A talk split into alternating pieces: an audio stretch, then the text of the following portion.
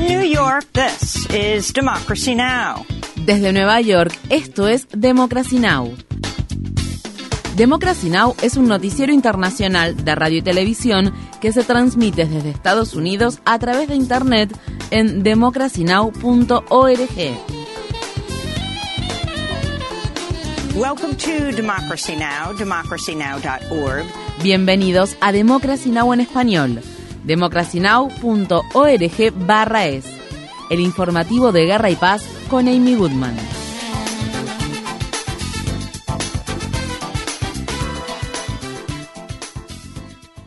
En Irak, al menos 30 personas murieron y otras cientos de personas resultaron heridas en la ciudad capital Bagdad tras intensificarse los combates entre partidarios del poderoso clérigo chiita Muqtada al-Sadr y sus opositores. Los hechos de violencia se produjeron después de que al-Sadr anunciara el lunes que se retiraría de la política. Durante la noche se escucharon disparos y ataques con cohetes cuando las fuerzas de seguridad iraquíes, las milicias respaldadas por Irán y los partidarios de al-Sadr se enfrentaron en la fuertemente fortificada zona verde de Bagdad, un área que alberga al Parlamento de Irak y las embajadas extranjeras. Antes estábamos comprometidos con las órdenes de Muqtada al-Sadr. Ahora nos soltó la mano. Se retiró de la política. Está dejando que la gente tome la iniciativa en su propia revolución. No vamos a dar marcha atrás. Moriremos aquí. Estamos listos para morir. No tenemos nada que perder.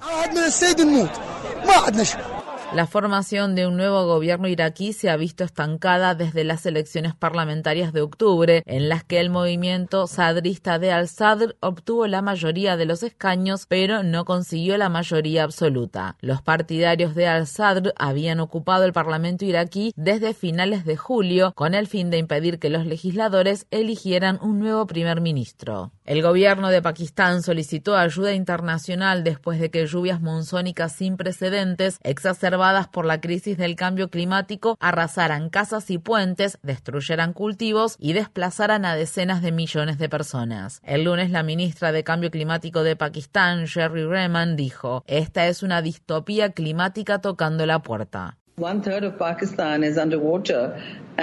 Un tercio de Pakistán está bajo el agua y 33 millones de personas se han visto afectadas. Por favor, dígame cómo se considera que eso no es catastrófico. Ese es el tamaño de un país pequeño.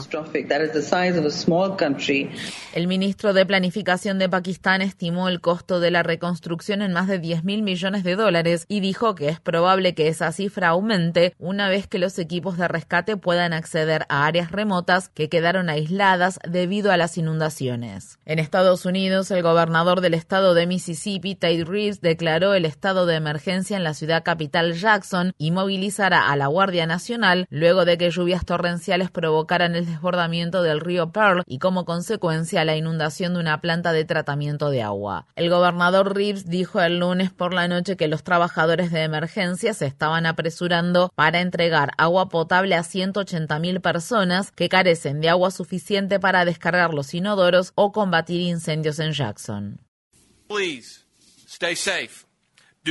Por favor, manténganse a salvo. No beban el agua de la red.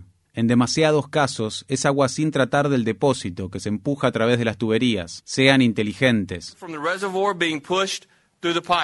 Es la crisis más reciente que afecta a la envejecida infraestructura de Jackson, donde las autoridades estiman que el costo de reparación del sistema de agua de la ciudad podría superar los 2 mil millones de dólares. A principios de 2021, los residentes de Jackson tuvieron la indicación de hervir el agua durante más de un mes después de que las tormentas de invierno provocaran la rotura de tuberías y cañerías. El 82% de los residentes de Jackson son negros. Un nuevo estudio encuentra que el derretimiento de la capa de hielo de Groenlandia probablemente contribuirá con 30 centímetros al aumento global del nivel del mar para finales de siglo. Según una publicación en la revista Nature Climate Change, los investigadores descubrieron que incluso si hoy en todo el mundo se detuvieran todas las emisiones de gases de efecto invernadero, los niveles crecientes de dióxido de carbono en la atmósfera ya han condenado a 120 billones de toneladas de hielo de Groenlandia a derretirse. Los investigadores advierten que si no se toma una medida urgente para mitigar el daño, el aumento del nivel del mar podría ser aún mayor.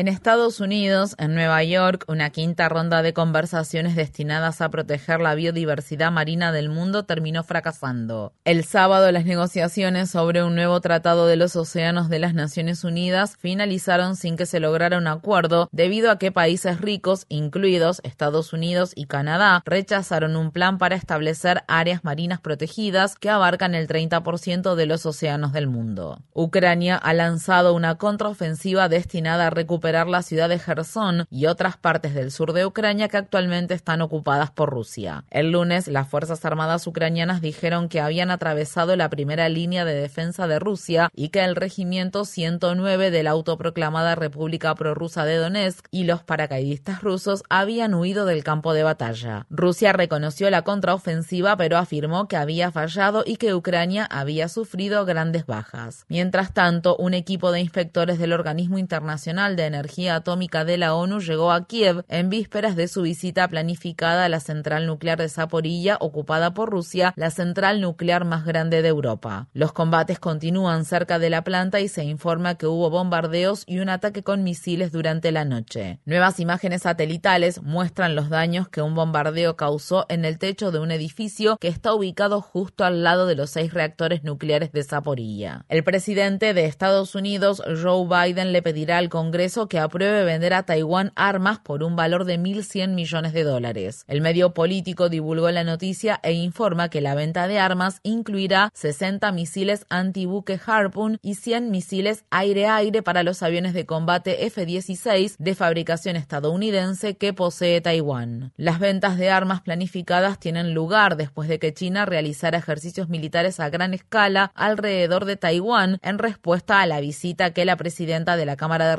De Estados Unidos, Nancy Pelosi, hizo a la isla. En Estados Unidos, una jueza federal desestimó los intentos de un grupo de víctimas y familiares de víctimas de los ataques del 11 de septiembre de 2001 de incautar 3.500 millones de dólares del Banco Central afgano. Luego de que los talibanes recuperaran el poder en 2021, el gobierno de Biden congeló 7.000 millones de dólares de las reservas extranjeras de Afganistán y reservó la mitad del dinero para las familias del 11S que demandaron a los talibanes. Sin embargo, algunas familias víctimas del 11S se opusieron a tales esfuerzos. Leila Murphy, de la organización September 11 Families for Peaceful Tomorrows, dijo, es un alivio que la jueza haya dado un paso hacia el único enfoque legal y moralmente correcto, poner la totalidad de los 7 mil millones de dólares a disposición de los afganos para que puedan hacer frente a la crisis económica que ayudamos a desatar. El gobierno de Biden ha anunciado que ya no puede proporcionar a los residentes de Estados Unidos pruebas caseras gratuitas para la detección de la COVID-19 y culpa a los congresistas republicanos de bloquear la aprobación de más fondos de ayuda para la COVID-19 que permitirían acopiar pruebas. Los defensores de la salud pública han advertido que esto podría aumentar los contagios por COVID-19 durante los próximos meses de otoño e invierno en Estados Unidos. Desde enero, el gobierno ha enviado por correo unas 600 millones de pruebas a través de un programa que permitió a los hogares solicitar un total de 16 pruebas caseras. Las personas ahora tienen hasta el viernes para hacer su pedido final en el portal federal en línea.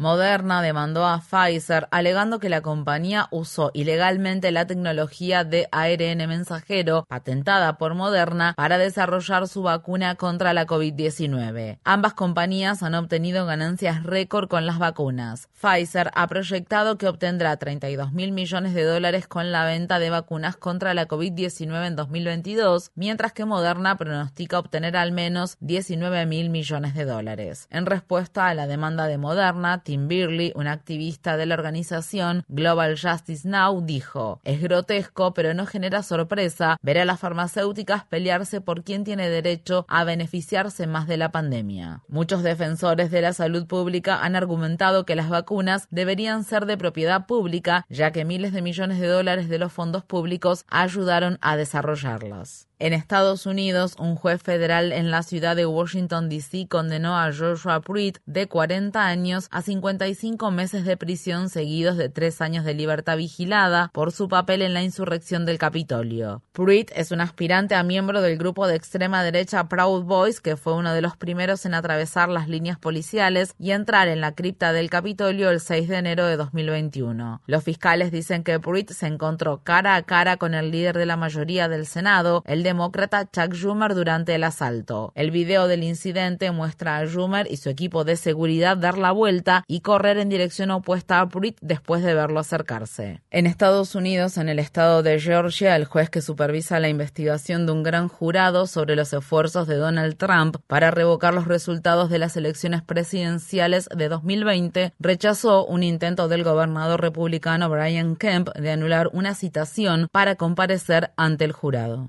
Sin embargo, el juez de la Corte Superior del Condado de Fulton dictaminó el lunes que Kemp no tendrá que testificar hasta después de las elecciones de mitad del mandato de noviembre, donde se enfrenta a la candidata demócrata Stacey Abrams. La fiscal de distrito del condado de Fulton, Fanny Willis, fue quien solicitó el gran jurado especial a principios de este año. La semana pasada, Willis le pidió al gran jurado que citara al ex jefe de gabinete de Trump, Mark Meadows, y a la ex asesora legal de Trump, Sidney Powell. En Estados Unidos, en el estado de Oregon, un atacante de 20 años que portaba un rifle de asalto semiautomático y una escopeta abrió fuego el domingo dentro de una tienda de comestibles de la cadena Safeway en la ciudad de Bend matando a dos personas antes de quitarse la vida. Los testigos dicen que una de las víctimas, el empleado de Safeway de 66 años, Donald Ray Surrett, probablemente salvó la vida de muchas otras personas al confrontar y atacar al joven armado. En Estados Unidos, en el estado de Texas, un juez federal anuló una ley estatal que prohibía a los adultos menores de 21 años portar un arma de fuego y argumentó que el estatuto viola la segunda enmienda de la Constitución. El fallo se produjo solo tres meses después de que un joven armado de 18 años matara a 19 menores y dos maestras en la escuela primaria Rob en la ciudad de Uvalde, el tiroteo escolar más mortífero de Texas. La demanda fue presentada en noviembre de 2021 por la organización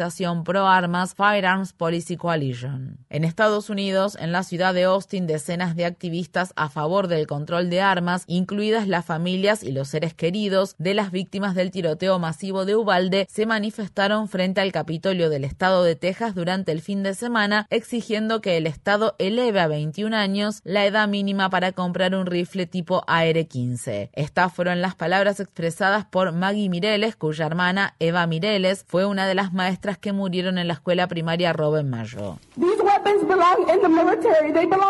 Estas armas son para el ejército, son para una guerra, no para el salón de clases. Mi hermana no tenía que morir así. Fue demasiado fácil para este vándalo comprar estas armas y hacer sin dificultad lo que hizo gracias a las leyes vigentes. Estas leyes deberían haber cambiado hace mucho tiempo.